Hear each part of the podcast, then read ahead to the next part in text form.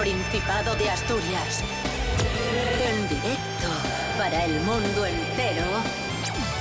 Aquí comienza Desayuno con Liantes. Su amigo y vecino, David Rionda.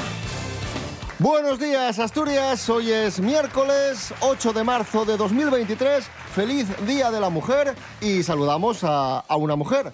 ¿Quién mejor que Natalie García desde Ponferrada? Muy buenos días. buenos días, jo, qué ilusión me hace estar con vosotros. Cada vez que estoy con vosotros se me alegra el día, de verdad. Y además el Día de la Mujer. Exactamente, ello mismo. Felicidades, de corazón. Rubén Morillo, buenos días. Buenos días, David Rionda. Buenos días, Natalie García. Buenos días a todos y todas. Muy buenos días. Yeah. Muy especialmente a todas, hoy más que nunca. Sí, eso es. Desayuno con liantes, ay, lere, lere, lere. Desayuno con liantes, ay, lere, lere, lere. Desayuno con liantes, ay, lere, lere, lere. Desayuno con liantes, ay, lere, lere, lere. Desayuno con liantes. Vamos allá con el tiempo. Venga, eh, vamos a tener.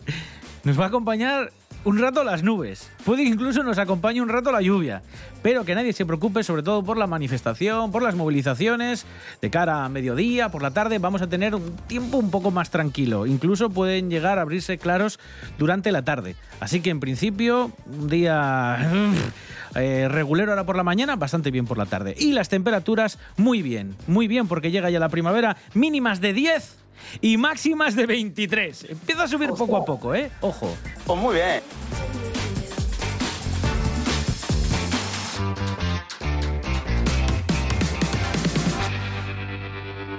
Desayuno con Liantes.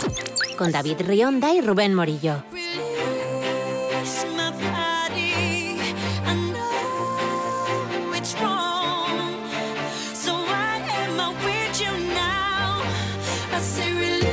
Asturias es una de las comunidades donde menos se oposita. ¡Como yo! Solo el 2% de los asturianos ha opositado alguna vez o lo está haciendo, lo que coloca al Principado como tercera comunidad con la tasa más baja del país tras La Rioja y Cantabria. Son los datos de un estudio elaborado por Oposita Test sobre el peso del opositor en España. Aquí hay, hay nivel. El 74% de los españoles considera que opositar o ser funcionario, mejor dicho, te permite tener una calidad de vida mejor respecto a otros empleos. En España, casi 7 millones de personas de entre 18 y 55 años, el 29% de esa franja de edad ha opositado alguna vez. Y ahora os preguntaréis, ¿y cuáles son las comunidades donde más se oposita? Pues mirad, eh, son Andalucía, 21%, Valencia, Comunidad Valenciana, 11% y Madrid, 10%. Vale. Ya lo que hay. Eh, ¿Habéis opositado alguna vez? Yo sí. No, no, yo he nunca. hecho oposición una, ¿una vez. Sí, una vez. Sí, Natalie. ¿Y la sacaste? Ah, no, no, evidentemente. Estoy, estoy en el peor sitio posible. Es que me voy a sacar. Eh, Natalie, sí, ¿no? Tú, a ti te O sea, opositaste y acabaste conmigo. Aquí. claro. Yo he Qué dos o tres veces y una la saqué, pero me quedé sin la plaza. Así Vaya. Siempre vais a lo puto negativo.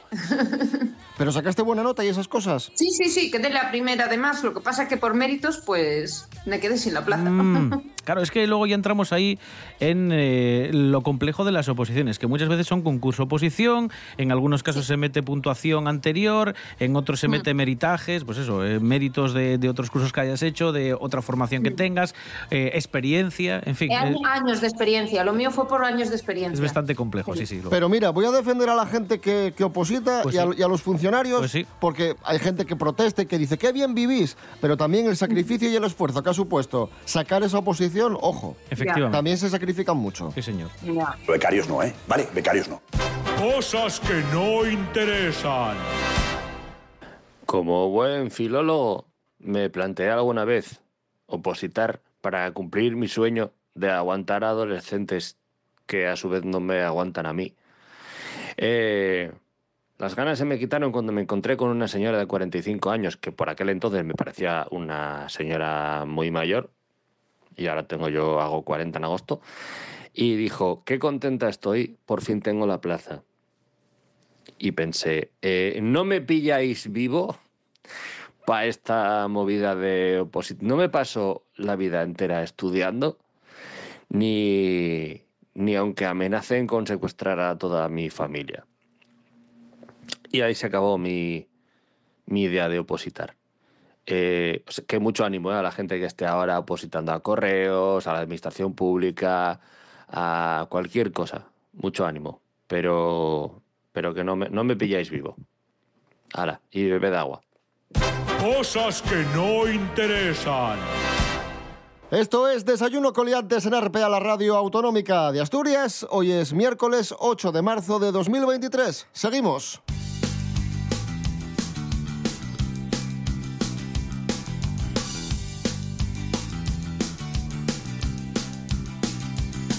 Caminar 11 minutos al día podría reducir la muerte prematura. Ay, ay, ay, que yo camino poco, que todavía me muero. Bueno, eh, no lo digo yo. ¿Caminas menos de 11 minutos al día, Hombre, Rubén? 11 minutos sí. No lo digo yo Ah. ni lo dice David.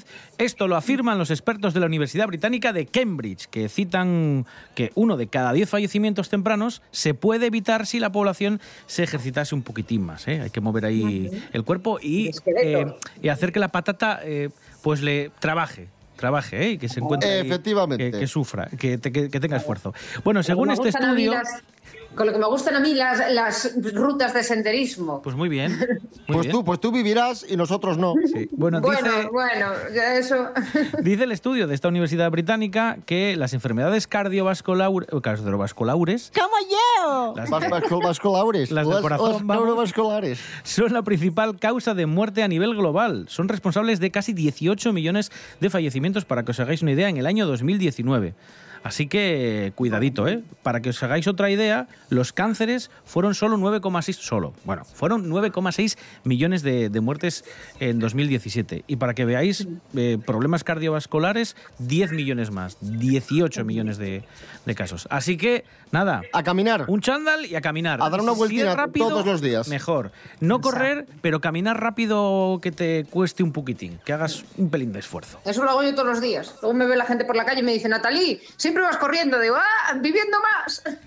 Esa sabe más letra que Lepe, Lepijo y su hijo. ¿Pero qué tienes prisa o qué? No, porque Sí, que ir porque así. siempre voy con el tiempo justo. Mi vida es un puzzle.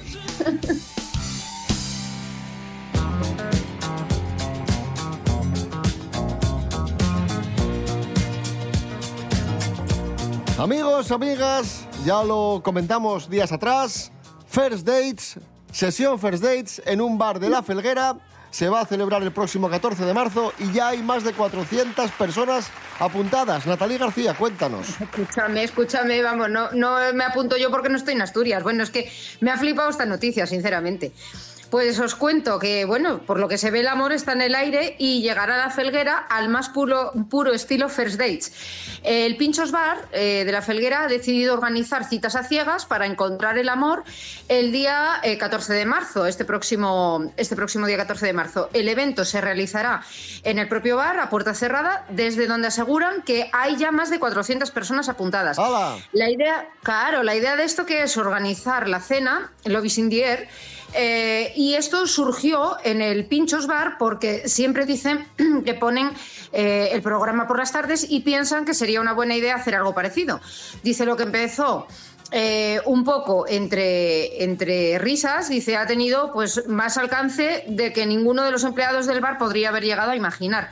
Así que más de 400 solteros, incluso de fuera de Asturias, oh, me cago en la leche, me he quedado fuera, se han apuntado ya este peculiar evento. Las citas van a tener lugar el próximo 14 de marzo en el Pinchos Bar y participarán un total de 12 parejas por pase. El primero eh, será a las 8 y media y el segundo a las 10. Así que bueno, aquí ya tienen la inscripción que aún sigue abierta hasta el próximo día 10 de marzo a través de WhatsApp eh, en el número 675-258795 o llamando al teléfono 985-697705. Y el precio por encontrar a tu media naranja va a ser de 16 euros. Así que mira, barato el menú encima. No está mal, ¿eh? Está bien. No está mal, no está mal. Ahora, yo me pregunto, ¿será la gente igual de rara como la que a veces aparece en el programa de televisión? Porque yo hay gente que sale en ese programa de televisión que digo, esto eh, los tienen que elegir a dedo, porque hay gente rarísima por ahí.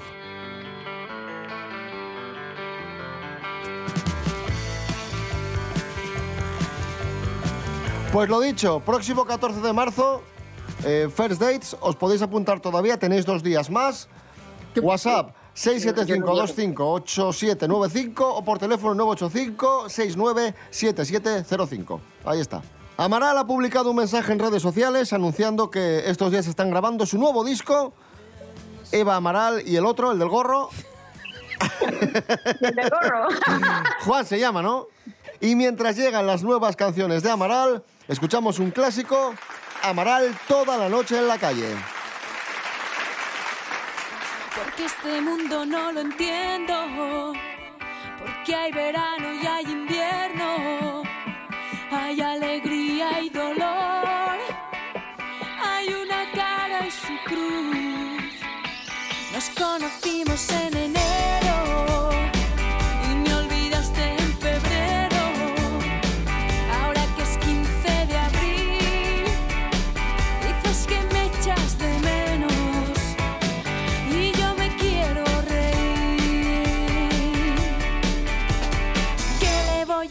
Si el pasado nunca vuelve? Toda la noche en la calle, toda la noche en la calle. Cuando llegue el nuevo día, dormiremos a la orilla del mar. No sé si quiero que me quieran o si me vale que me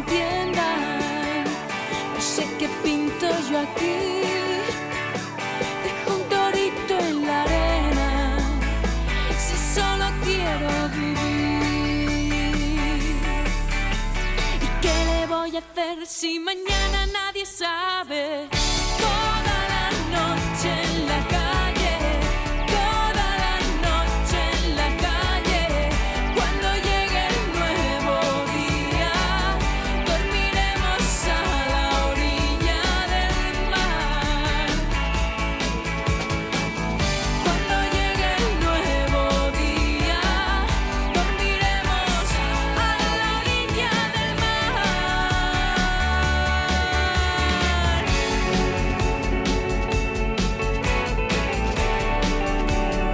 Desayuno con liantes. Hoy es 8 de marzo, Día de la Mujer, y vamos a celebrarlo eh, con la historia, con una breve reseña de tres mujeres, de tres asturianas que fueron pioneras en sus respectivos campos. Rubén Morillo. Sí, mira, vamos a empezar por Cándida Aguirre. Esta puede que le suene a, a parte de nuestra audiencia. Fue profesora, fue una profesora que tuvo una academia eh, donde está hoy el Colegio San Lorenzo. ¿Vale? Pero esta señora, mucho antes, fue la primera mujer con título académico en convertirse profesora de cátedra de una escuela de comercio de, España, no solo aquí en Asturias. Lo había hecho en Gijón en 1914. Tuvo que ser muy difícil ser pionera en, en, aquella época, como también lo fue para María Bernaldo de Quirós, la segunda asturiana que destacamos, que estaba destinada a convertirse en nuestra Amelia Earhart por su particular eh, logro, que fue en 1928 ser la primera piloto española de avión, en este caso de avioneta y es muy recordado por muchos en agosto de 1929 el vuelo, el primer vuelo, el inaugural que hizo sobre Asturias en una avioneta verde, dio varias vueltas entre Oviedo y Gijón y allí estaba todo el mundo emocionadísimo, mucho mucho público, gente que quería y que se rifaba subir a acompañarla en la avioneta, que ya sabéis que eran de estos biplaza, y aprovechó para impulsar esta señora la creación del Aeroclub de Oviedo, súper famoso por la época. Y vamos a quedarnos también en la medicina con Carolina Carolina Alonso. En 1926, puericultu, puericultora perdón, y posteriormente encargada de alimentación infantil en Gota de Leche de Gijón, es la, la primera que se licenció en medicina y cirugía. Fue la primera asturiana en, en hacerlo. Bueno, el despegue de la formación femenina eh, se impulsó por la ley de, de 1910, un 8 de marzo, igualaba la matrícula de estudios superiores entre hombres y mujeres. Fijaros hasta qué punto tenían pocos derechos que ni siquiera los estudios se valoraban de, de, la misma forma. Bueno, pues esta señora, como digo, fue la primera licenciada en medicina y cirugía y muchas otras que vinieron, que vinieron después. Así que nada, con el recuerdo para Carolina Alonso, en este caso María Bernaldo de Quirós y Cándida Aguirre, nos quedamos en este 8 de marzo. Y seguimos celebrando en Desayuno Coliantes aquí en RPA, la radio autonómica, el Día de la Mujer, con una película protagonizada por una mujer. Película que nos trae Miguel Ángel Muñiz, Jimmy Pepín. ¡Oye, Jimmy!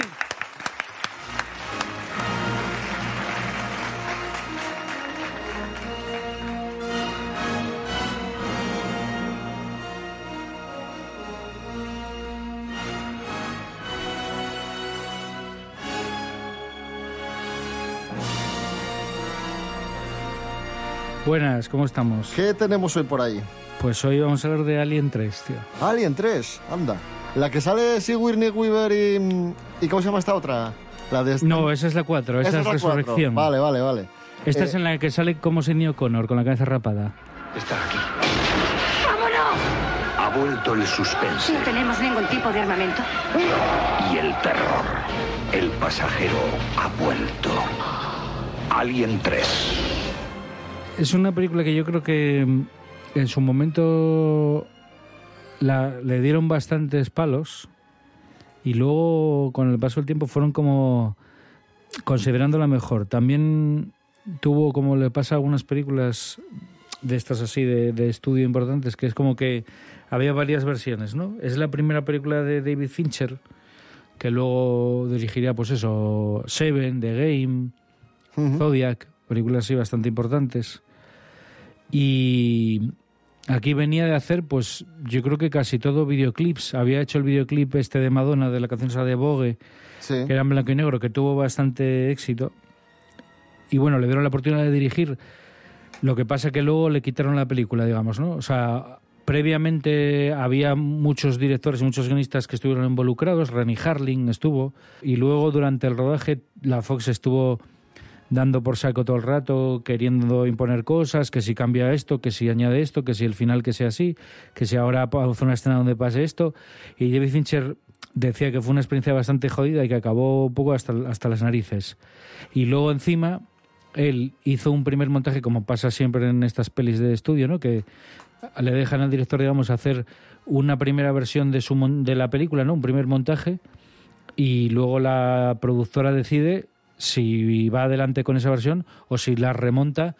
eh, de hecho, estando Fincher, o sea, estando el director presente o no, porque a veces echan al director, tú, tú ya hiciste tu trabajo, eh, tu versión no nos gusta, te despedimos, contratamos a otro montador para que haga una versión que nos guste a nosotros. De hecho, la versión de Fincher, estoy leyendo aquí que dura dos horas y media y que luego la remontaron dejándola en dos horas escasas. Sí, además que lo que te digo, que hubo un montón de cosas que le obligaron a rodar después, los famosos reshoots estos que ahora están muy de moda, ¿no? Con todas estas, cada vez que sale una película salen noticias de que si la rodaron y luego hicieron reshoots y volvieron a rodar la peli entera y mierdas de estas. Para que la gente lo entienda, un reshoot es eh, cuando hay una película ya terminada, pero no les gusta cierta escena y tienen que repetir la escena e insertarla ahí otra vez. Eso es un reshoot, más o menos. ¿no? Sí, es añadir o cambiar directamente cosas que no les gustaron y rodarlas de otra manera, o a lo mejor rodar material nuevo. eh, yo qué sé, imagínate, hay un actor que sale en tal película y de repente mientras están rodando ese actor se vuelve mucho más famoso de lo que era, pues normalmente aprovechan y dicen, pues ahora este personaje que tenía tres escenas, ahora vamos a ver que tenga 18, porque va a ser más protagonista porque ahora es Y una con la película acabada, pues se ponen otra vez a, a rodarlo. Exactamente, y aquí hicieron un poco lo mismo. A Fincher le obligaron a volver a rodar un montón de cosas y al final estrenaron una chapuza. Tiene, es parecida a la 1 porque vuelve a salir solo un alien, pero realmente en la 2 ya es como un despiporre, ¿no? Que salen ahí 25 millones de aliens y tal, que está muy bien, pero ya es como otra cosa. Y esta tercera, pues intentaron hacerla más similar a la 1, entre comillas, y en ese sentido está bien. Ya te digo, a mí me parece una película muy digna, muy interesante, sobre todo en la versión de Fincher, porque la versión de cine es un poco despropósito. Sigue siendo una película entretenida, porque estas películas siempre están bien cosidas, siempre son Sí, entretenidas. con ritmo y, pero, y con tensión y bueno, pero se la, dejan ver. pero la de Fincher, eh, la versión de Fincher es una peli bastante interesante y es una película que me parece que es complicada aunque tengas 40 años, aunque hubiera tenido 20 películas detrás, me parece muy complicado y es yo creo que la demostración de que Fincher era un bueno, un visionario, un tío un genio casi me atrevería a decir. Pues ahí está. Alien 3, la tercera de Alien del año 1992, dirigida por David Fincher. Miguel Ángel Muñiz, gracias. Venga, chao.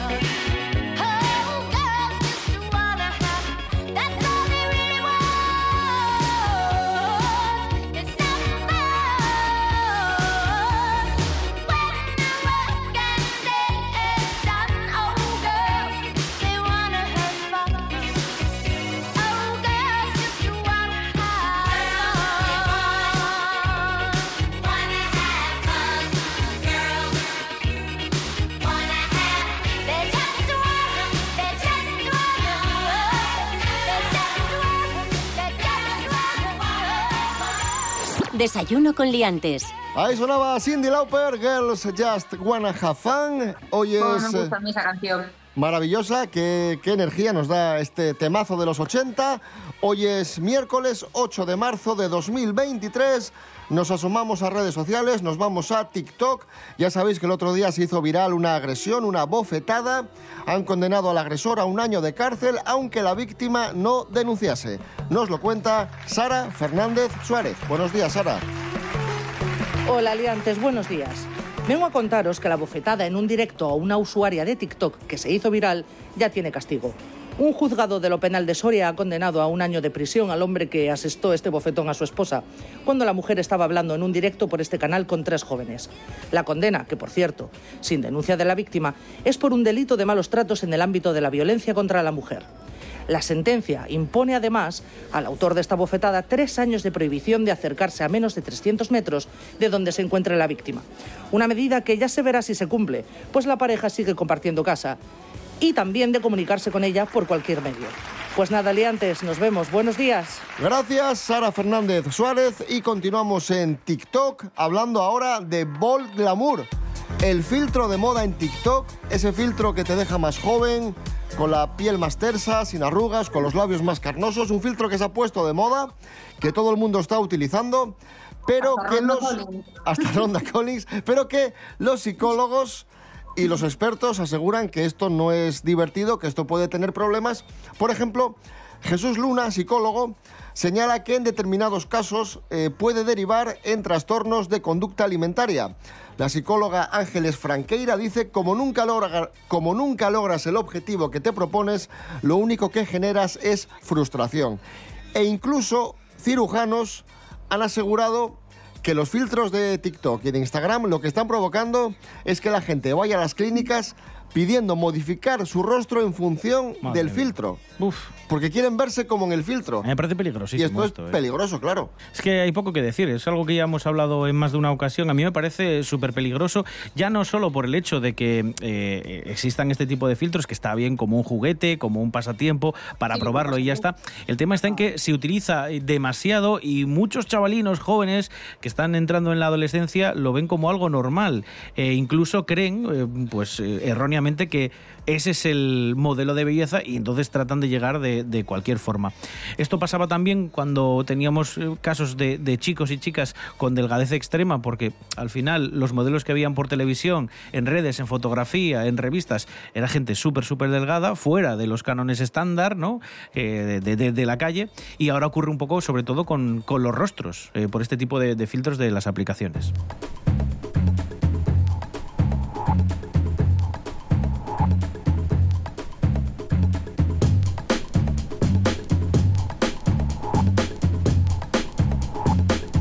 Desayuno con liantes. Síguenos en las redes sociales. En Facebook Desayuno con liantes y en Instagram arroba Desayuno con liantes. Hoy es 8 de marzo, Día de la Mujer, y vamos con una agenda muy rápido, actividades programadas para el día de hoy. Bueno, el Principado, el Instituto Asturiano de la Mujer, programa para hoy miércoles los actos oficiales que se van a dar a partir de las 11 de la mañana, ¿vale? La apertura del acto va a ser en Gijón por doña Nuria Varela Menéndez, es la directora general de, Igualdad. Además va a haber una actuación, va a estar la cantante Marisa Valle Rosso, va a haber una ponencia a cargo de Yolanda Domínguez eh, Rodríguez, que es una artista visual, fotógrafa, escritora, activista, experta en comunicación y género. También vamos a tener otro pequeño concierto, una interpretación de la violinista Carmen Tomé. Eh, también hablará el presidente del Principado, Adrián Barbón, y por último, pues cerrará este acto oficial a las 11 de la mañana el himno de Asturias. Además, ya sabes que hay manifestación por, eh, pues eso, múltiples asociaciones que eh, van a marchar a partir de las 6 de la tarde en las principales ciudades de Asturias. Quizás la, la más, eh, por, por así decirlo, numerosa se va a dar a las 6 de la tarde en Mieres. Fantástico y para cerrar este Desayuno Coliantes de 8 de marzo, Día de la Mujer. Vamos con una canción eh, feminista que nos gusta mucho. La canción de una gran amiga, Silvia Quesada, La misma Revolución. Volvemos mañana a las 7 y media de la mañana. Rubén Morillo. David Rionda. Hasta mañana. Hasta mañana. Natalie García, gracias y hasta mañana. Gracias a vosotros. Un besito muy fuerte y hasta mañana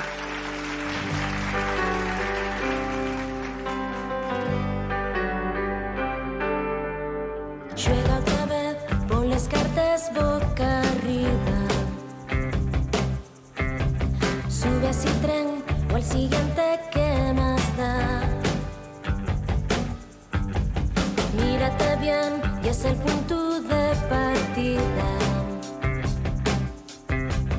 Tienes la piel un tatuaje universal. Cambia el papel de princesa